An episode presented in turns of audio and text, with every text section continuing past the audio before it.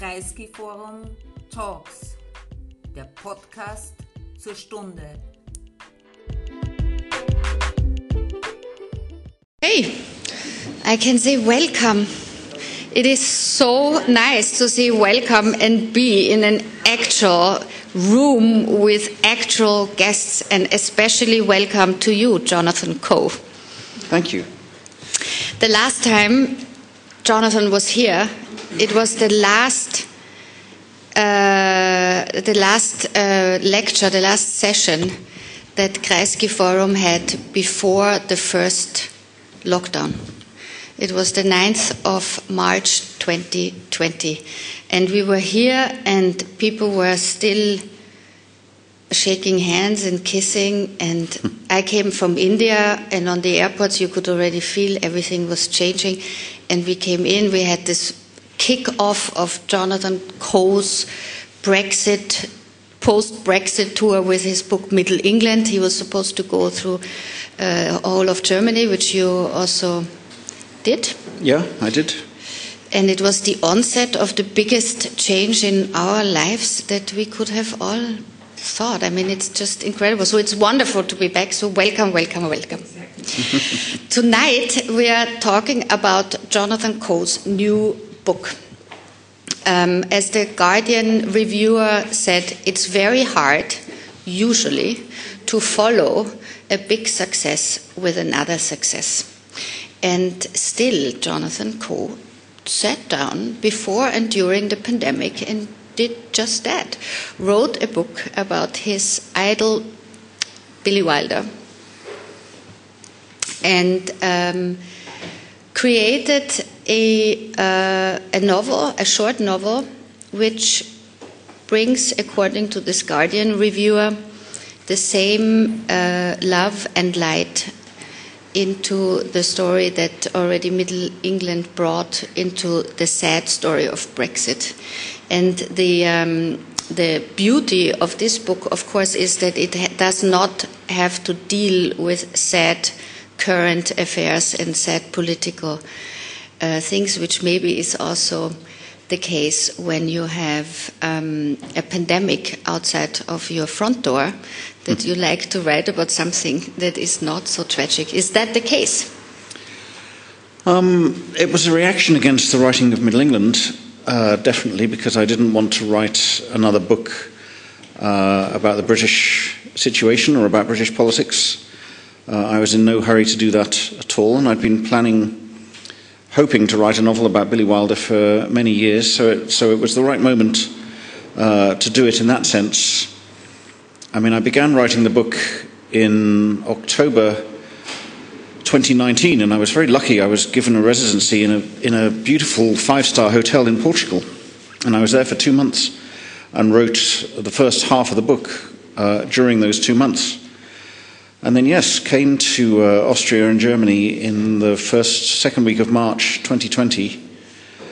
And as you say, everybody was starting to talk about this virus. People were starting to do strange things like touch each other's elbows. And uh, in Germany, I noticed everyone was wearing gloves on the train. I mean, we did strange things in the, in the early days of the pandemic when we didn't really understand what was going on. Uh, but I was in the middle of writing this novel, Mr. Wilder and Me. Uh, in fact, during that tour, because I went from here to Munich and did the last event at the Munich Literature House. I went from Munich to Hamburg and did the last event at the Hamburg Literature House. I, I closed down every venue in the German speaking, German speaking countries. Uh, and then went to Berlin, uh, where I did the last event at the bookshop uh, in question, and spent the next day going out to meet Volker Schlöndorff and talking to him about his experience of writing Billy Wilder. And that conversation in Berlin that morning on the eve of the pandemic uh, really changed the course of the second half of the book, as we'll, as we'll discuss, uh, I hope. And then I came back. We locked down almost immediately, two weeks later. And then I wrote, wrote the second half of the book in those two months during the first, uh, the first lockdown, April and May 2020. So the idea was there before. So the the feeling that like Billy Wilder, who coped with the tragedy of his own also biography, having to leave Vienna uh, via Berlin, going to Hollywood to an uncertain future. So we always had the feeling that his sense of humor had to do with coping with tragedy, sort of a Jewish uh, um, sense of humor is always associated also with um, with the tragedy lying behind. Is that something we can say for the Brits too? Is this the kind of is there a similarity between English and um, Jewish sense of humor that you can see in your own writing? Um, well, uh, you know, there's no uh, equivalent in British history, I don't think, for, for what happened to, uh, to the Jews in the middle of the 20th century. So um, the British sense of humour is not born out of tragedy in the, in the same way, but, but both the senses of humour are similar in a way, both, both are kind of self deprecating.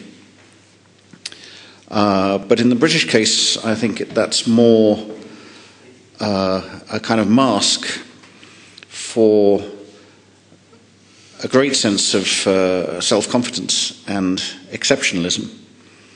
I mean, what, what really lies behind Brexit is this British sense of exceptionalism and the sense, you know, in whatever historical period, uh, that we are somehow better than the rest of the world, and we shouldn't be we shouldn't be you know collaborating with these other European countries on an equal footing because we're just that little bit better than the rest of them because we're British, and uh, that to me is is really the the fundamental uh, sentiment behind the, the nightmare that is Brexit. But we, but we often express this exceptionalism not as boastfulness because that would be unsubtle, but as uh, self deprecation and taking the piss out of ourselves.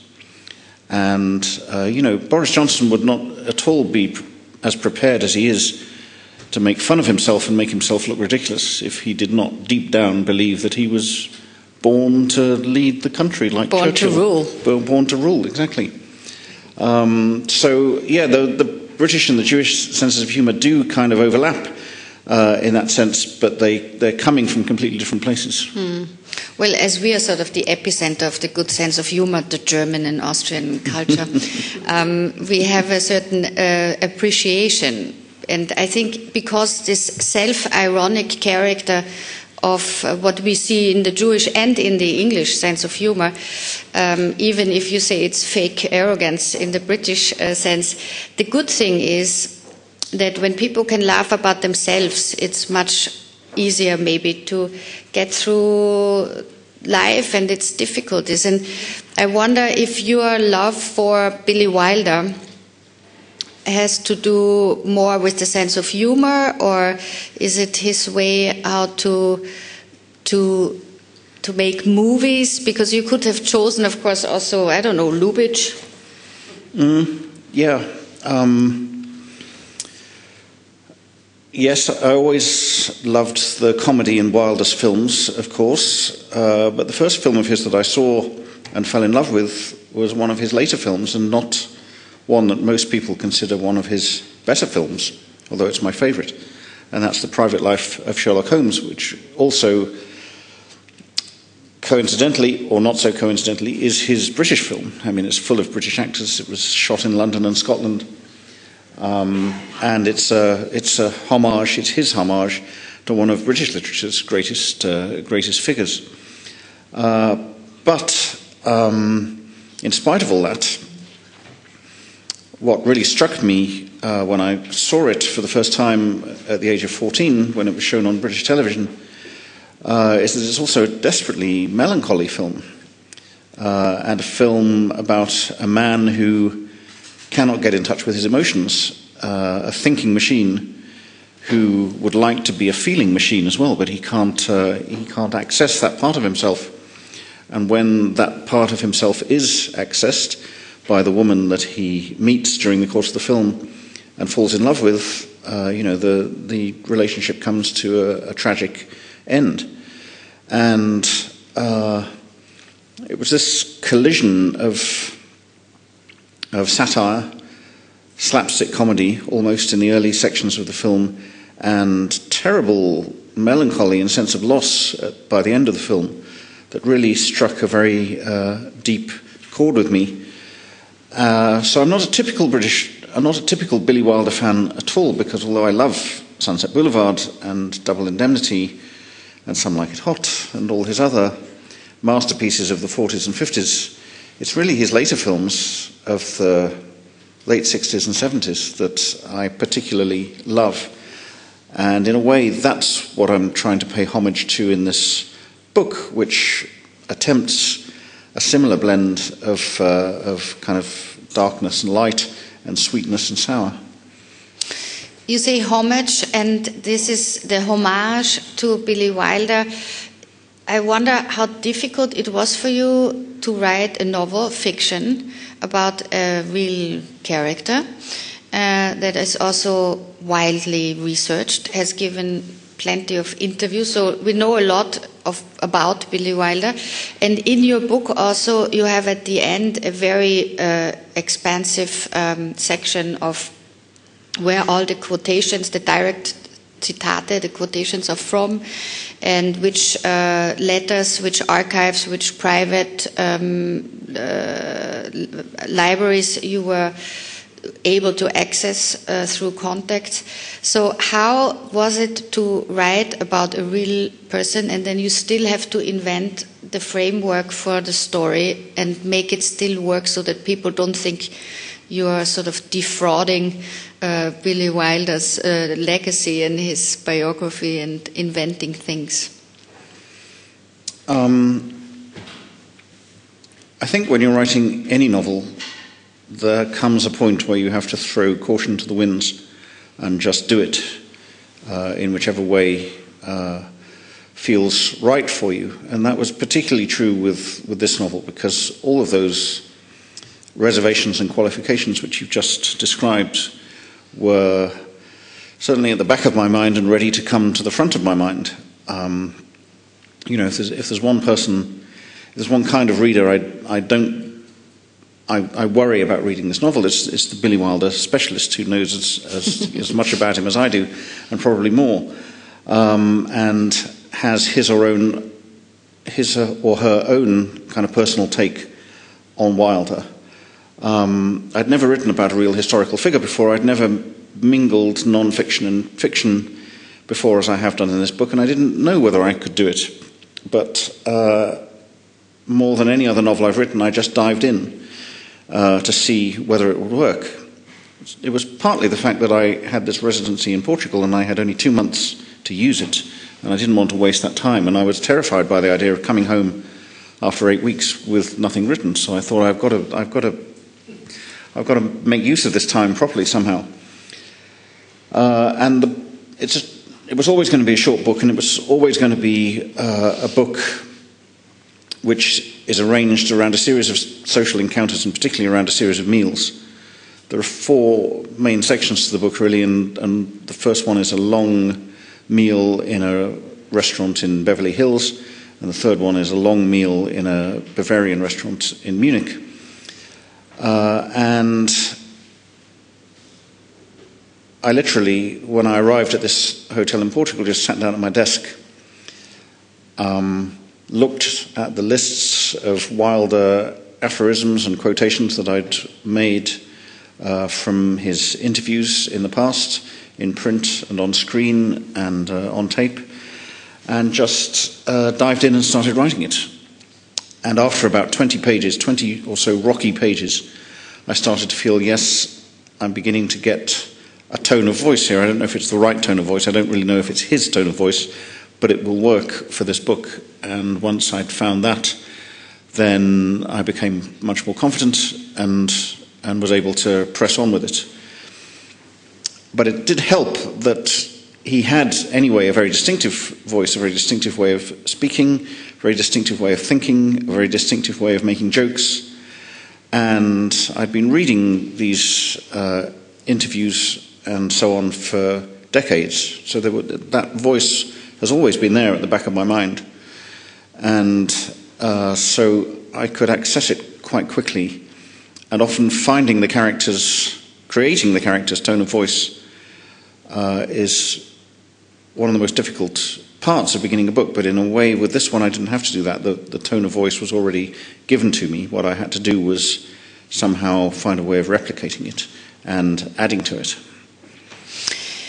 Since this is a book presentation and we are presenting the German edition of um, Mr. Wilder and uh, me, which in German is called Mr. Wilder und ich, as you can see here, uh, we should also read from it. And since you are here, we can have the original read by you, and I will read a little bit from the translation. And in order now to show you what we mean with dialogues of Billy Wilder and how this comes to life in a Jonathan Coe version, maybe you can read us a little bit from the beginning. We just should give you an idea about the plot because I imagine that not everyone has read the book yet. Um, do you want to do this, a little synopsis, so that people know where they are? Um, yeah. We're in uh, a restaurant in Beverly Hills, and the year is 1976. Uh, one of the things uh, Wilder, who of course uh, came from Austria originally, grew up in Vienna, then lived in Berlin for many years, then lived in Paris for a year before going to America. One of the things he missed most about those places was the food. Uh, and he wasn't a great fan of American food, so he opened his own restaurant in Beverly Hills. It was called the Bistro and it was meant to be a kind of recreation of uh, a classic uh, Parisian bistro. He, he filled it with uh, fittings and furnishings from his film Irma la Douce, which he'd made a few years earlier. And um, I pictured him, his screenwriter collaborator Izzy Diamond, uh, and their wives dining in this restaurant. And by chance, uh, through a mutual friend, two girls have been invited to join them two a British girl and a Greek girl who are touring America on a Greyhound bus. They show up not knowing who they're going to meet, not really knowing why they're supposed to be meeting them. Uh, they show up completely unsuitably dressed, completely unprepared because they have no idea who Mr. Wilder and Mr. Diamond are. And uh, this is an extract from the scene where they meet. The narrator is the Greek uh, woman, Calista, who at this point is about 19 years old. I ordered exactly the same as Mr. Diamond. I liked him already, and already thought he might be the most reliable, trustworthy guide through the social labyrinth I'd found myself entering. Jill ordered onion soup and an omelette. The waiter departed, and the sommelier arrived, bearing our wines, an elaborate ritual of uncorking, smelling, Tasting and approving ensued. Six glasses were filled. So, Barbara Diamond said, when this procedure was over, you girls are travelling around America together, is that right? That's right, I said, having taken a large swig of wine and already feeling better for it. Have you been to the East Coast yet? We nodded. And what did you think of New York? Looking back on that conversation, I can only cringe. Shy at the best of times, we were both completely tongue tied that night. The whole situation was just so bewilderingly unlike anything we'd encountered in our lives up until then.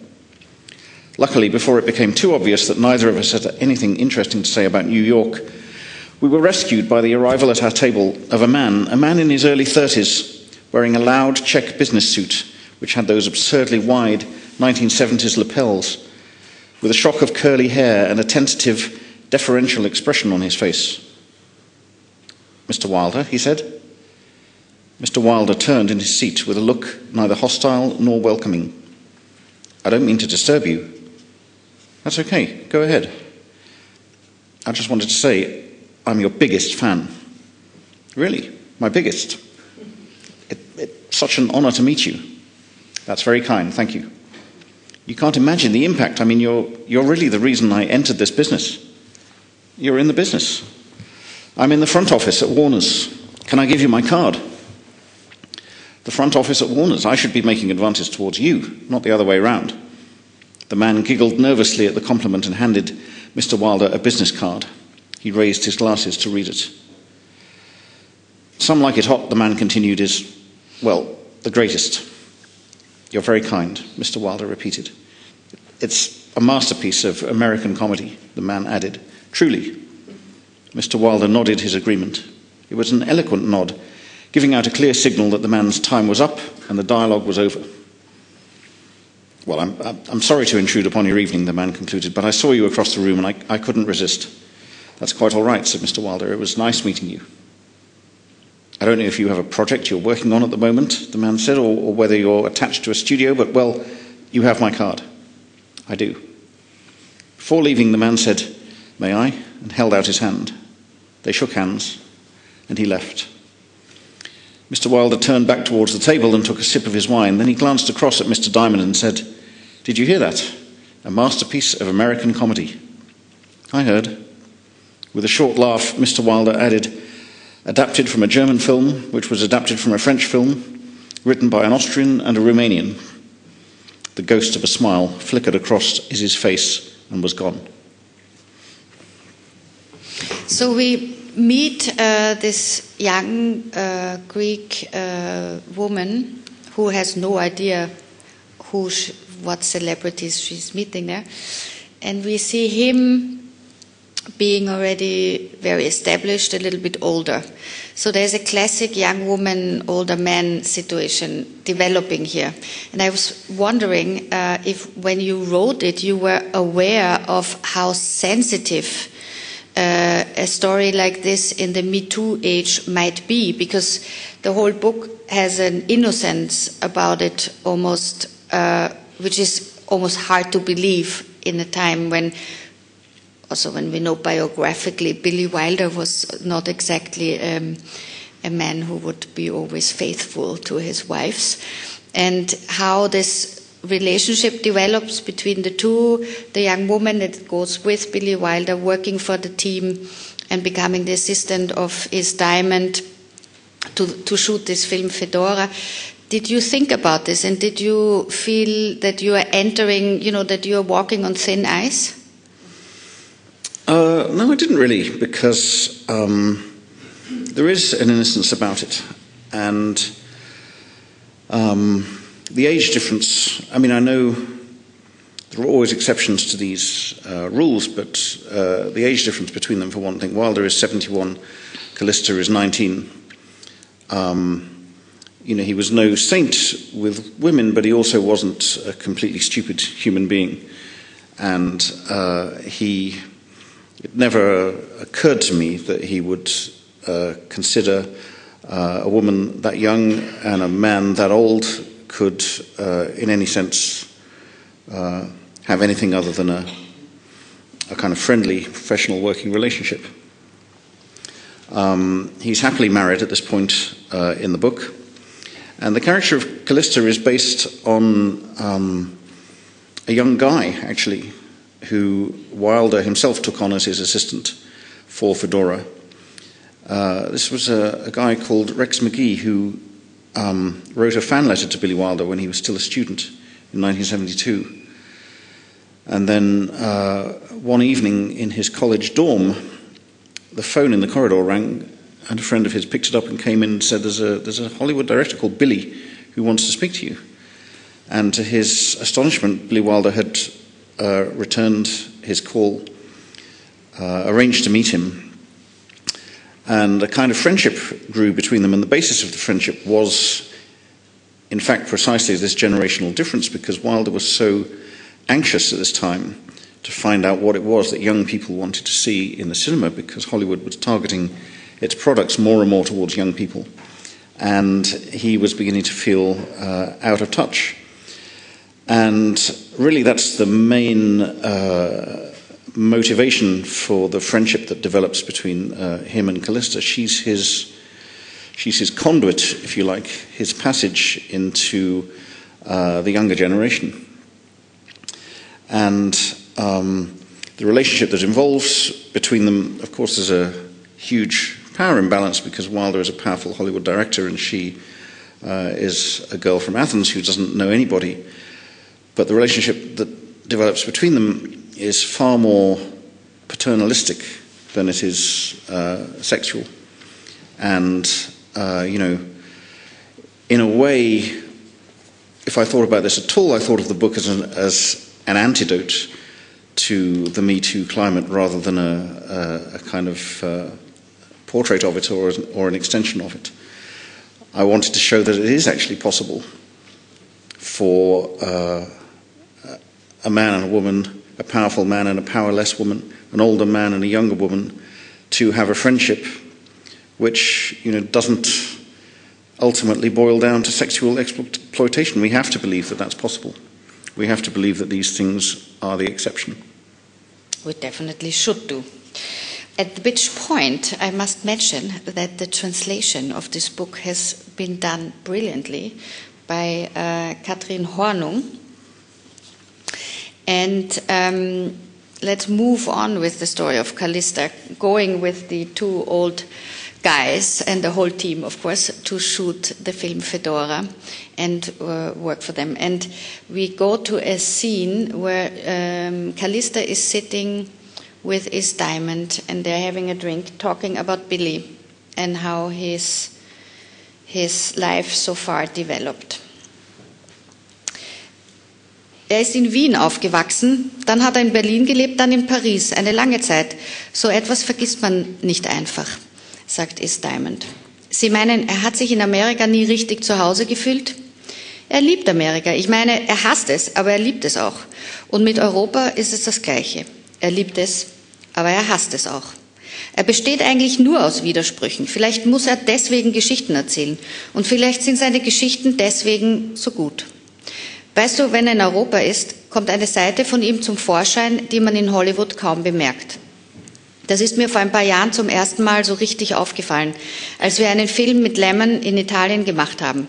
Billy hat ihn dauernd in Restaurants und Museen geschleppt und versucht, ihm das Essen, die Kunst und das alles näher zu bringen.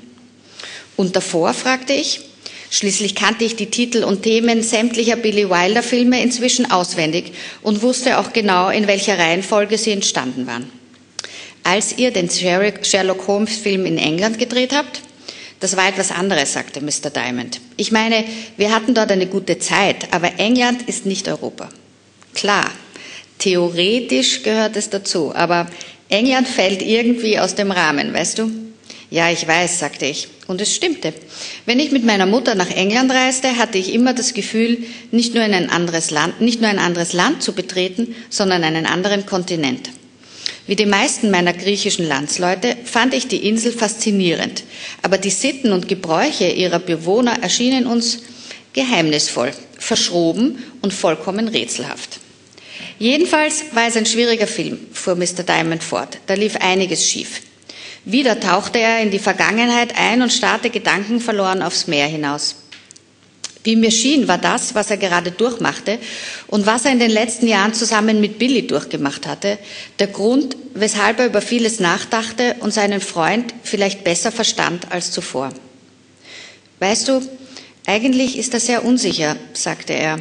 Er ist unheimlich scharfsinnig und hundertmal gescheiter als die meisten Leute, denen man im Leben begegnet. Und er hat diesen unglaublichen Witz, aber das alles, ich meine, das kratzt doch nur an der Oberfläche. Die Sache mit dem Holmes-Film hat mich wirklich schockiert. Wir hatten diesen Streifen jahrelang geplant. Er hat ihm so viel bedeutet, wahrscheinlich mehr als alle anderen Filme. Doch nachdem die Produzenten ihn gesehen hatten und Billy in den Ohren lagen, er sei zu lang, hat er das Vertrauen in diesen Film verloren. Komplett. Er hat ihnen alles geglaubt, was sie sagten, und als er erst einmal mit dem Schneiden angefangen hatte, war er nicht mehr zu bremsen.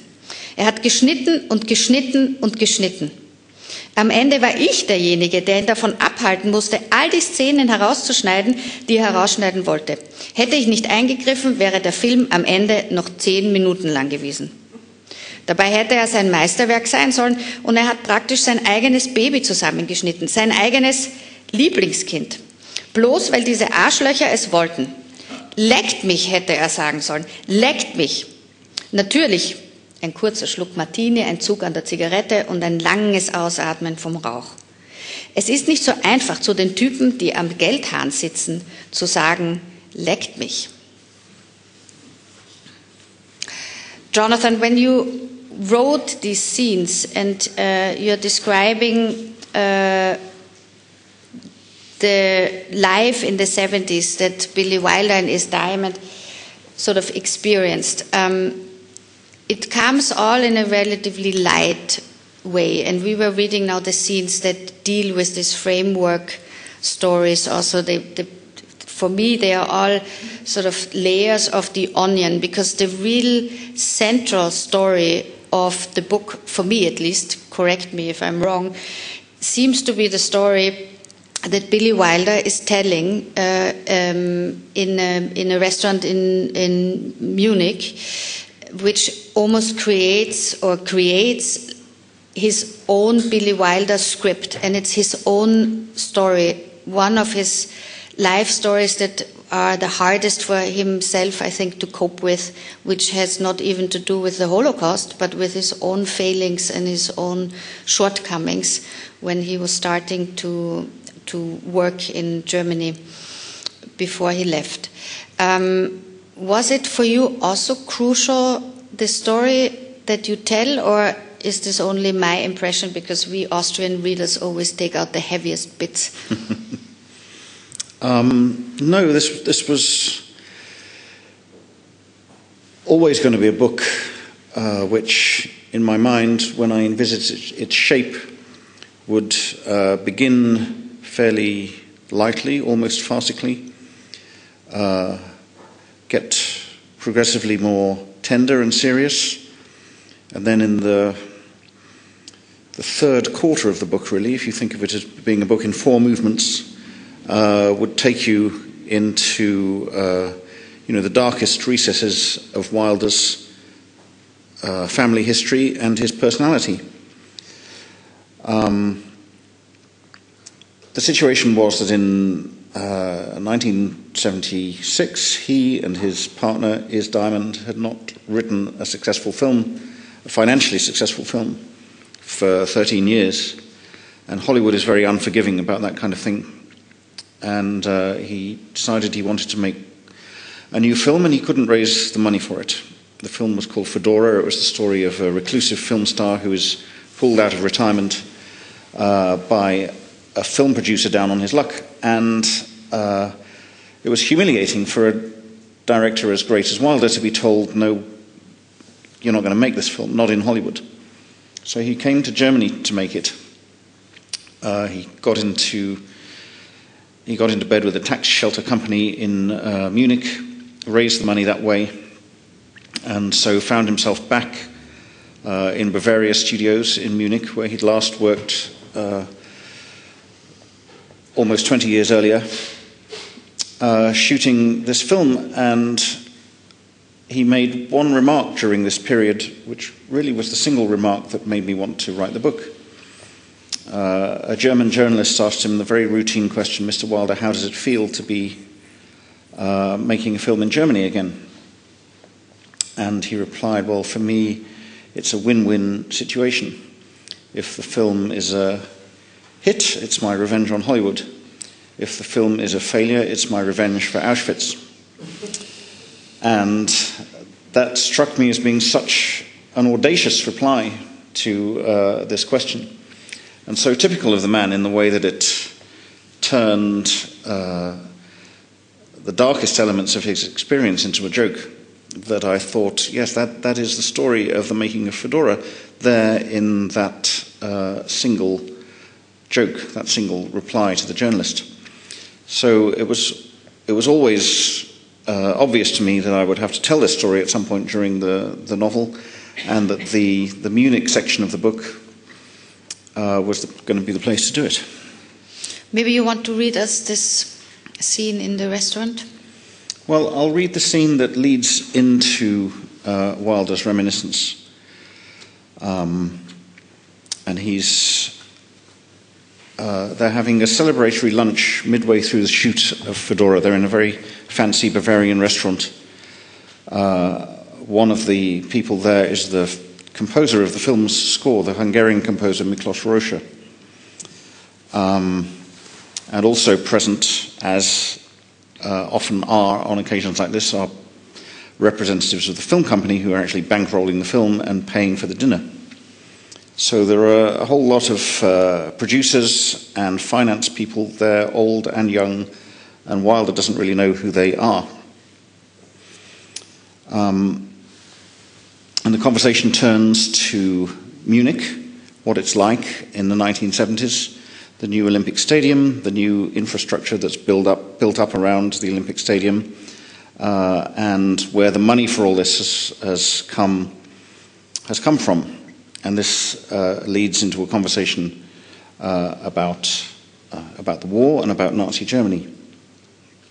And Wilder says to the table, however, he continued, on a related note, it always amazes me whenever I come back to Germany how at the end of the war, all the Nazis simply disappeared in a puff of smoke. Of course they didn't. Someone answered. There were trials, there were prosecutions for war crimes, prison sentences. Oh, I'm not talking about the big figures, the ringleaders. Of course, they got what was coming to them. I mean, the others, you know, the ordinary people, the ones who allowed all this to happen. Maybe you don't see it so much because you live here, but when you come to a city like Munich, from the outside, you look at the older people, you know, and you think, okay, what were you doing in 1942, 1943, when all this stuff was happening, the really bad stuff? Usually they say they were in the resistance, said Iz. Like the man in your film, said the older financier. Billy glanced across at him. My film? James Cagney's assistant. The film you shot in Berlin. Ah, yes. His eyes lit up. One, two, three. It was a good memory for him, a successful film. The older German continued, You know this guy who was always clicking his heels, and Cagney asks him, What did you do in the war? And he says he was in the underground. And Cagney says, You mean the resistance? And he says, No, no, I was working in the metro. I was underground the whole time. I knew nothing about what was going on. So Cagney says, And I suppose you never heard of Adolf Hitler? And he says, Adolf who? there was laughter around the table. Billy nodded with satisfaction. It was a good scene. People remembered it. But the younger man, I noticed, did not seem to join in with the laughter. Maybe it takes an outsider like you, said the older financier in a slightly sycophantic tone, to show us as we really are. This is why we need art, after all. This is why we need films. Yeah, maybe it's true, said Billy. The secretary who's working for me while I'm here, I asked her where she lived because I knew she came from out of town and she told me Dachau. You know, very matter of fact. To her, it's where she lives. It's just another name, another German town. To me, or to anyone from outside, you know, this is a name that sends a shiver down your spine. Thousands of people died in that place. Everyone around the table reflected silently upon the truth of this observation. Everyone except the young man who, after a few moments' pause, said, Actually, there has been some interesting research lately. All eyes were suddenly upon him, none more keenly or glitteringly than Billy's. A lot of it coming from America, in fact, which, which argues that these numbers have been exaggerated, taken out of all proportion. Research, said Dr. Rozsa, the first to break the silence. What kind of research is this? Academic research, in the main. These people are not neo Nazis, they're respected American scholars from places like Northwestern University. Yes, I'm familiar, said Billy, pouring himself some brandy from a bottle which had arrived at the table, with this movement, which is aiming to deny historical reality, but I'm afraid that it doesn't fit in with my own observations, or my own experience for that matter. I read one of the books on this subject last year, said the young man.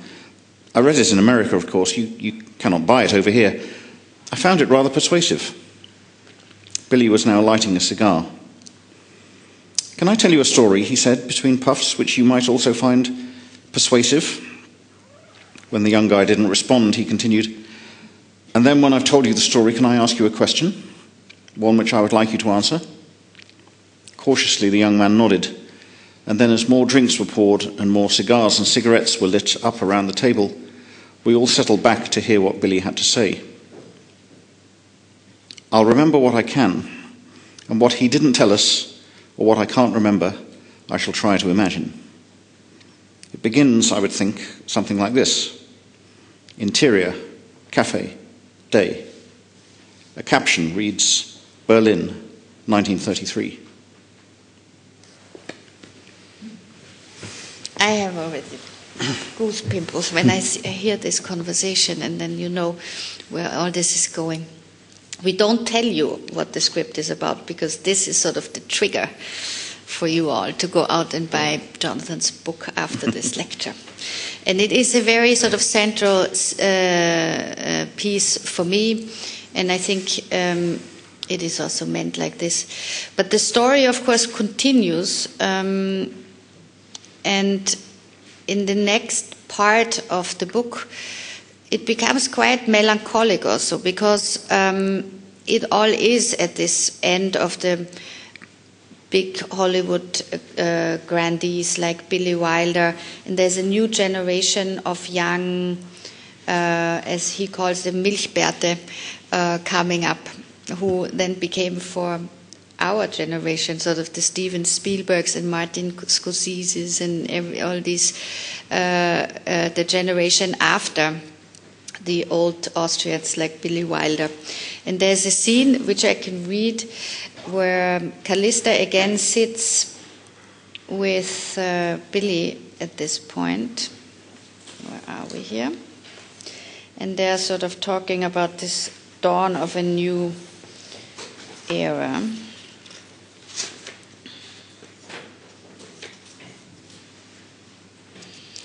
And Billy says to her, es war noch nie so schwierig. Man sitzt drei Monate an dem Skript und die restlichen neun Monate des Jahres verbringt man damit, den Deal auszuhandeln. So läuft das heutzutage. Es ist zermürbend. Gestern Abend habe ich zwei Filme im Kino gesehen, sagte ich und erzählte ihm welche. Er lächelte mit einer fast kindhaften Glückseligkeit, als ich den Namen Lubitsch erwähnte. Rendezvous nach Ladenschluss ist wirklich ein sehr guter Film, einer seiner besten. Eigentlich unmöglich, einen Makel daran zu entdecken. Ein schönes Drehbuch von Mr. Raffleson, ein perfektes Drehbuch.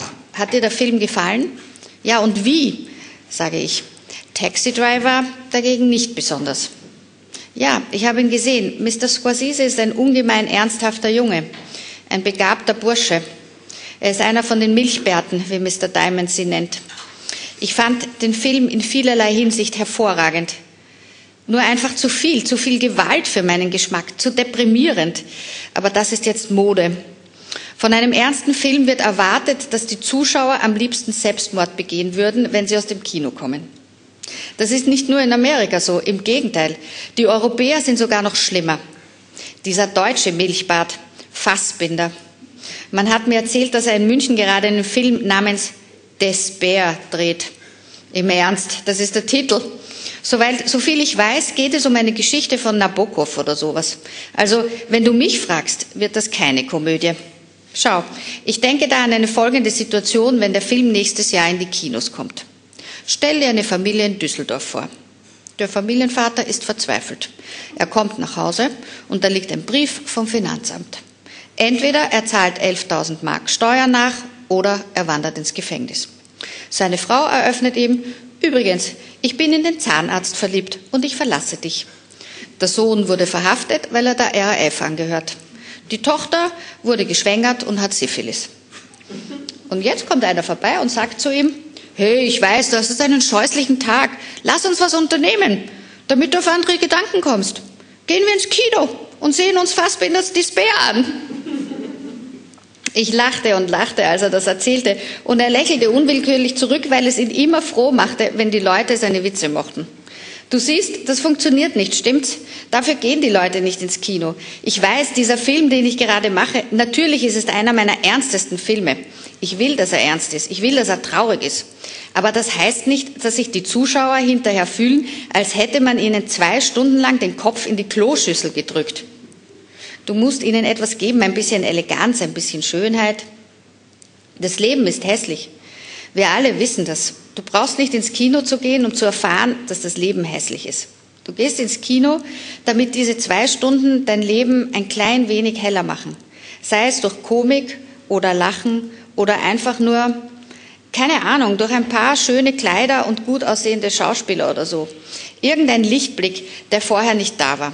Ein bisschen Freude, Heiterkeit. Er nahm die Olive aus seinem Martini und knabberte sie genüsslich von ihrem Cocktailspieß ab. Weißt du, ich habe da so meine Theorie zu diesen Bürschchen, den bärtigen Buben. Nimm jemand wie Lubitsch. der diesen gewaltigen Krieg in Europa erlebt hat. Den Ersten Weltkrieg, meine ich. Und wenn du so etwas mitgemacht hast, ist es in dir drin. Verstehst du, was ich meine?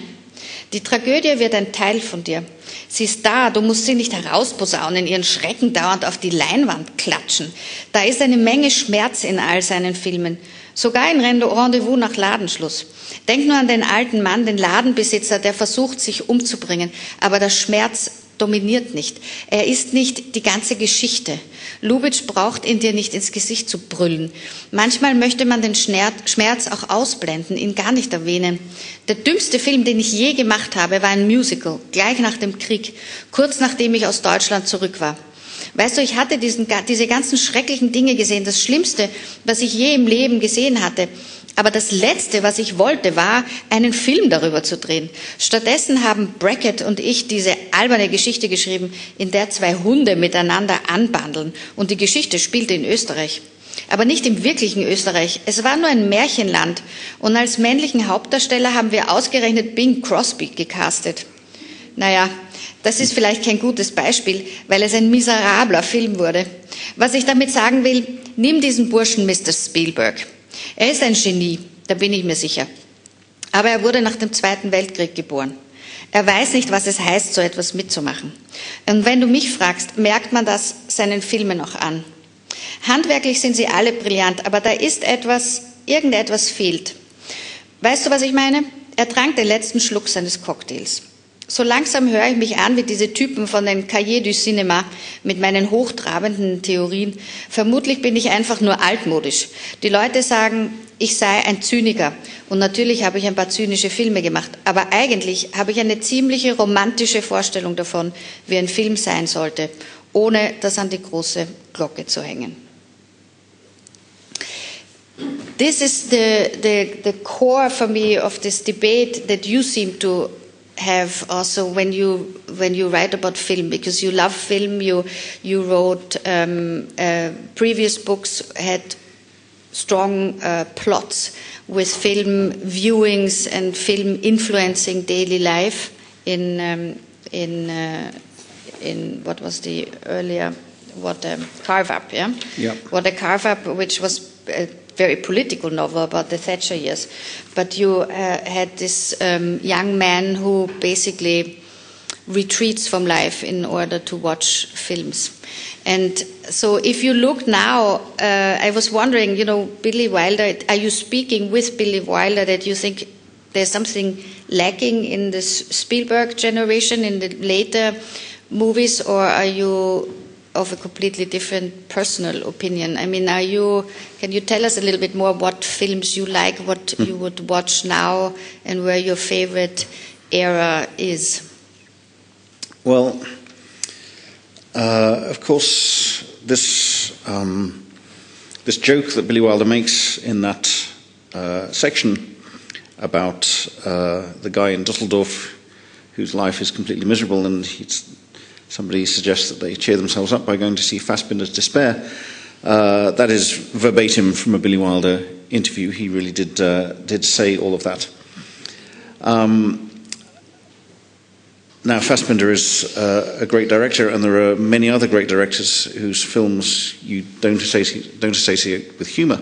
And a great artist can, you know, portray life at its, uh, at its darkest and its most sombre and emphasize uh, that aspect of human experience. But uh, not everybody is a great artist. And one of the things I've noticed in my film viewing recently uh, is how miserable a lot of the films that people are making these days are. Um, I'm a judge for the, for the BAFTA Awards, so I get sent every year um, around about Christmas time about 60 or 70 new films to watch. And I can tell you that the vast majority of them are. Uh, not chirpy. Not just not chirpy, but they wear their seriousness so heavily. And I suppose that what Wilder is saying in that, uh, in that speech is that you can wear your seriousness lightly And that's what Lubitsch does so brilliantly, I think, in his films, and I think that's what Wilder does uh, in his very best films. Uh, so it's, it's not a question of making frivolous films or kind of stupidly light-hearted films, because as Wilder admits in that passage, that's what he did uh, in 1947 when he made this terrible, terrible Tyrolean musical with, uh, with Bing Crosby, uh, which nobody would argue is one, would, is one of his most successful films. But, uh, but later on, when he'd uh, matured and developed as a, as a, writer in, in films like The Apartment, uh, in films like Avanti, in films like The Fortune Cookie, uh, he did uh, make very, very serious pictures, uh, but pictures which wore their seriousness extremely lightly, and somehow managed to give an honest and truthful version of life in all its nuances of light and shade, while at the same time never neglecting the idea that the audience has turned up at the theatre that night and paid their money uh, to have a good time on one level or another. Um, completely irrelevantly, this just reminds me of a, of a Wilder uh, saying that I didn't manage to, to put in the book, uh, which uh, goes back to this terrible film, The Emperor Waltz, he made with uh, Bing Crosby, which is a love story between dogs. Um, he was he was Wilder Wilder hated CinemaScope. He hated the most widescreen uh, screen ratio because he felt that you couldn't do any uh, elegant compositions in this ratio at all. And somebody asked him once, what, what is CinemaScope good for? And he said, maybe filming a love story between two dachshunds. and uh, that's a nice answer, I think, to, the, to, to that question. But I meant more sort of what are your what's your taste in film today? Sort of you know aside Billy Wilder, what is it? Are you more the person who would then go for you know this uh, Korean film Paradise, which had such funny undertones, but it was really very tragic. Yeah, and it was one of the biggest successes in international cinema uh, in the last years. Or are you more looking for, you know, more intelligent comedies that um, manage to give you an escape from the the sort of the, the tragedy the tragedy of life itself? Um, I loved Parasite. I thought it was a, I thought it was a great film, and uh, you know that was a film which told some very uh, brutal truths about uh, about society, about um, inequality, uh, and other things, uh, and did so in a way which was not. Uh, which was certainly very unsentimental, very shocking at some points, but full of narrative uh, zest and energy, really. And again, I would say that it was, it was a film that wears its seriousness lightly. It's certainly true that there are, as far as I can see, not many people working strictly in the Billy Wilder tradition anymore. Um, but I did see a very good film, which is on Netflix, in fact, uh, last year during my BAFTA film watching marathon, and it was a little oasis of light in this tidal wave of misery, that's uh, cinematic misery that overwhelms me every Christmas. Uh, and this was a film uh, directed by a woman called uh, Radha Blank. It's called The 40 Year Old Version. And it's about uh, a 40 year old black woman try, in New York trying to uh, make it as a playwright. Uh, kind of has a Woody Allen vibe to it, but uh, but Radha herself, who, who, wrote in the film, who wrote the film and stars in it, and directed it, uh, is not like Woody Allen at all. Um, and one of the first things I noticed about this film was it beautiful widescreen black and white photography, uh, which reminded me a lot of some of Billy Wilder's uh, later movies, particularly the, the Apartment. And then I saw a, a blog post from her a few uh, weeks ago in which she wrote about the apartment and wrote about her love of Billy Wilder. And I realized that, yes, she had in fact taken the whole, not just the tone of this film, but the whole uh, look of it uh, from from Wilder and from the apartment uh, specifically. So we've been uh, corresponding a little bit now about that and about her love of Wilder and my love of Wilder, and uh, that was a real uh, breath of fresh air to see that movie. Mm. So it always comes back to Billy Wilder, whatever you do. Yeah, I'm afraid so. Sorry, I'm, a, I'm a little bit obsessed. Let's um, open the floor also to questions. I see that we have another author in the room who uh, is uh, Robert Pym, who was our uh, rather sort of the British ambassador in Vienna till recently. And I'm very happy to see that you are now able to come to a talk with a British uh, author colleague. So I hope that you have some questions for Jonathan. We have a little bit of time left and could do that now. You can also ask in German if you want. Jonathan will not answer in German, but we can translate the question. There's one here. Do we have a microphone or we just do like this? We do it this way. I was a teacher. Without. Um, um, actually, uh, Billy Wilder did not only uh, make uh, films, as we talked about, he also made another film, uh, documentary in 90, back in 1945 called The Death Mills. Uh, it was about the concentration camps and it was shown uh, in Germany and in, in, in Austria, uh, part of the uh, Denazifizierung, the denazification. Have you thought, as it was, as the uh, Holocaust and World War II was touched upon, um, actually also making use of this film. Yeah, actually did it because he came back uh, from the States as an American soldier, and he was asked to, to do this documentary. Actually, it is, it's only uh, 22 minutes. Yeah. Um, well, maybe you haven't uh, read my novel. Not, not that far. Not that far. Not far, not far. Okay. Well, well, the the story that he starts to tell in the uh, in the Munich restaurant, which begins as a film script, uh, as I uh, as I showed during my reading, is in fact the story of the making of Death Mills.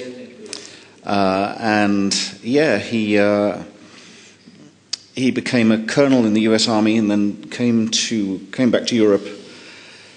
Uh, spent two weeks in uh, London, and of, and of course, as a as a Brit, I write about that uh, episode in the story, and it was rather a nice episode to write about because so little is known about it. What he was what he was actually supposed to be doing there. So there was plenty of scope to use uh, my imagination there. But it was there in London with the, uh, the Ministry of Information that he began uh, viewing the footage from the camps. And uh, he then travelled to uh, Germany via Paris, where he, he paid a kind of sentimental visit on uh, one of his old girlfriends. And then he spent three or four months, I think, in Germany assembling this footage. And this film was what uh, resulted. Um, typically, his only quoted uh, remark about it is rather caustic. He, he, uh, he, the film was shown as a kind of test screening to uh, a German audience, and they were given uh, they were given forms to fill in to record their responses. Uh, each of them was given a form and a pencil to fill in their responses. And he was asked, What did they say? And he said, Not one of them filled in the form, but they stole all the pencils. Um, and uh, yeah, after that, this really is, is what the book comes to be about is how, uh, as an artist and as an artist who often specialized in comedy, do you process that material, those things that you've seen, particularly when watching uh, that documentary footage, as Wilder did for hours and hours and hours, was excruciatingly painful for him because he had no idea at that point what had become of his mother or his grandmother. And uh, he said, uh, forever afterwards, he said that you know he was he was trying to be professional about it, but all the time, the only thing he was really looking for was a glimpse of his mother in the in in uh, any of these terrible scenes that he was watching. Um, I don't want to give away too much about what happens in the in the rest of the book, but the although this is a short book, the, the time frame is very long, in fact, because it's, most of it takes place, as we've said, in 1976, 77. But it begins in uh, in Berlin in, in 1933, and it comes almost up to the present day. And in a present day conversation uh, that the older Calista has with the even older Billy Wilder, he speaks of his uh, admiration for Spielberg's Schindler's List because he, uh, this was the film that he wanted to, this was a book that he wanted to adapt himself. And uh, he was kind of unbankable in Hollywood at this at this time, and uh, Spielberg, of course, had many more resources at his disposal and, and bought the rights and made the film himself. But for all the reservations that he expressed about the, the kids with beards in the 1970s, uh, Wilder was not just a, uh, a, a, generous director, but a, but a very smart guy, and he could he could he knew that Scorsese and Coppola and Spielberg were incredibly talented people. He also knew that they were making films of a kind and in a vocabulary which he was not going to be able to uh, to pull off himself. And uh, you know, he was disappointed, I'm sure, that he never got to made, make his film of Schindler's List, but he did see the Spielberg version and was very uh, generous in his praise, said it was uh, a masterpiece and a film that he couldn't have bettered himself. And that, uh, that conversation is almost the concluding uh, note of the book. One has to read it, I think. Yeah, there is. There's, uh, there's a few things after that, but that's almost mm-hmm. the concluding note. Mm-hmm. Thank you. Very good question. Any other questions? We can also talk a little bit. What I wanted to ask you also is um, how you see Britain now that Brexit is concluded, because this is sort of your own national tragedy that is unfolding now. Is it something that you feel every day, or is this also sort of like in the official writing now Brexit is done and and we move on? Uh, yeah, I mean, you you say that Brexit is concluded. Uh, I assume you're you're quoting Boris Johnson when you say that because he's as usual pretty much the only person who thinks that it is. Uh, I mean, many uh, many untruths around the subject of Brexit were told during the referendum campaign. But one of the worst of them, to my mind, was, was the idea that it could be done quickly and painlessly. Uh, and yet, I sometimes think this was the most persuasive, untrue story of all, of all that, was, that was told during the campaign.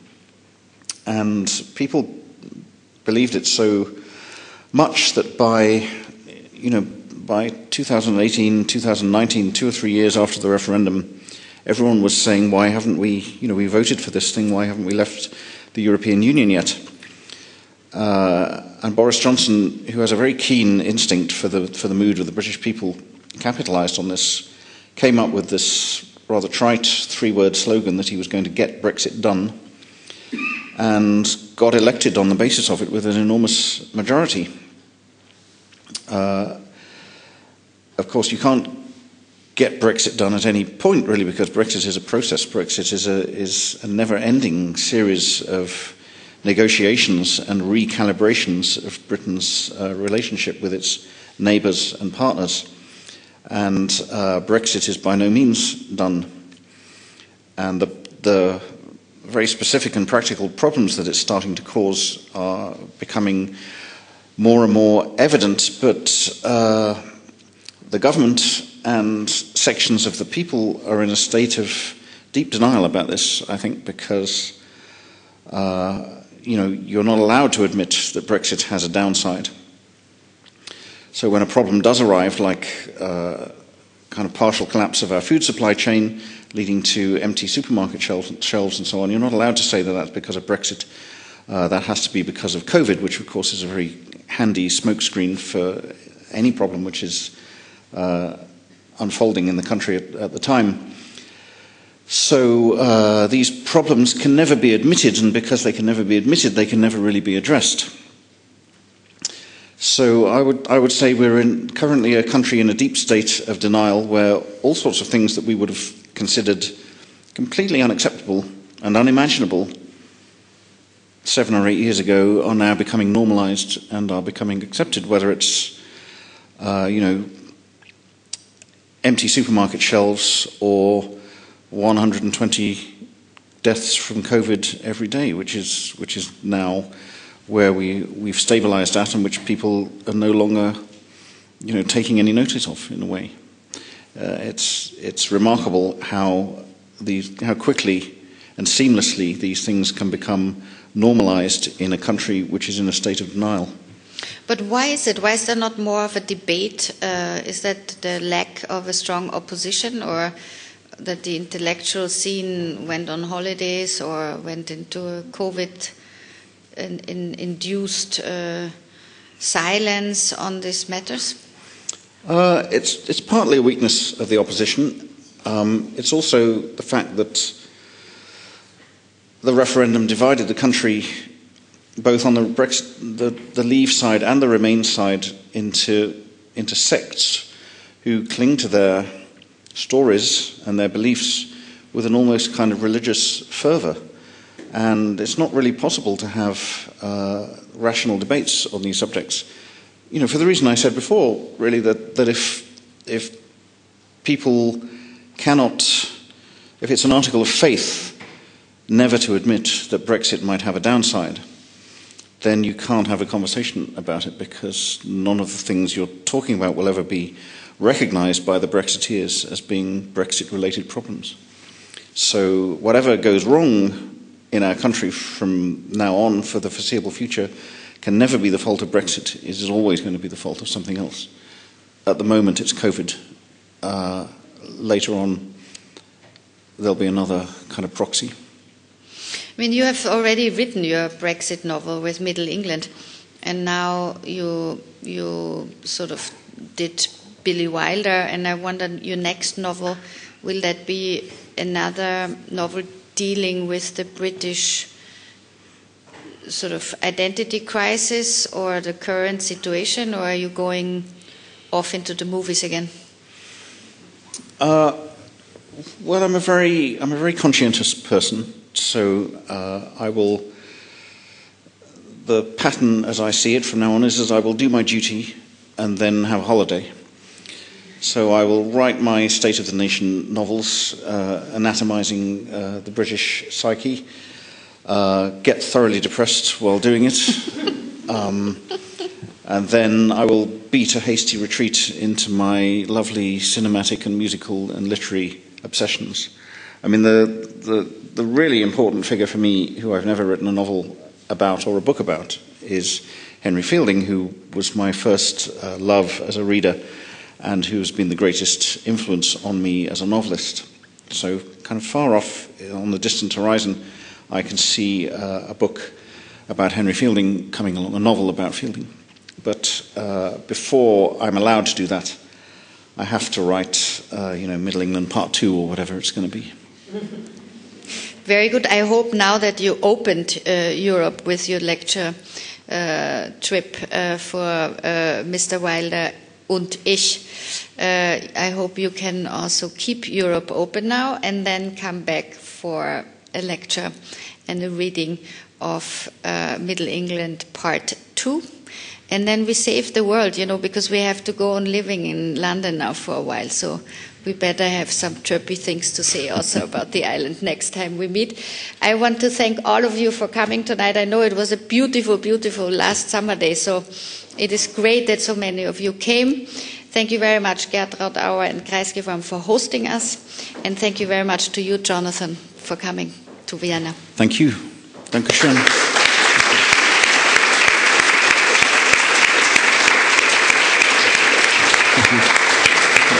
you.